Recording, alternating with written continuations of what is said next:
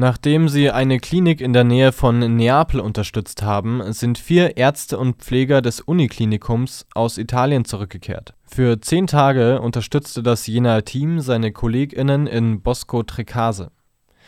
Wie die Mediengruppe Thüringen berichtet, wurde dort eine alte Klinik in ein Zentrum zur Behandlung von Corona-Infizierten umgebaut. Nach Angaben des Uniklinikums werden dort besonders schwerwiegende Infektionsfälle behandelt mit den Pflegern und Ärzten sandt das UKJ auch Beatmungsgeräte und Spritzenpumpen nach Italien.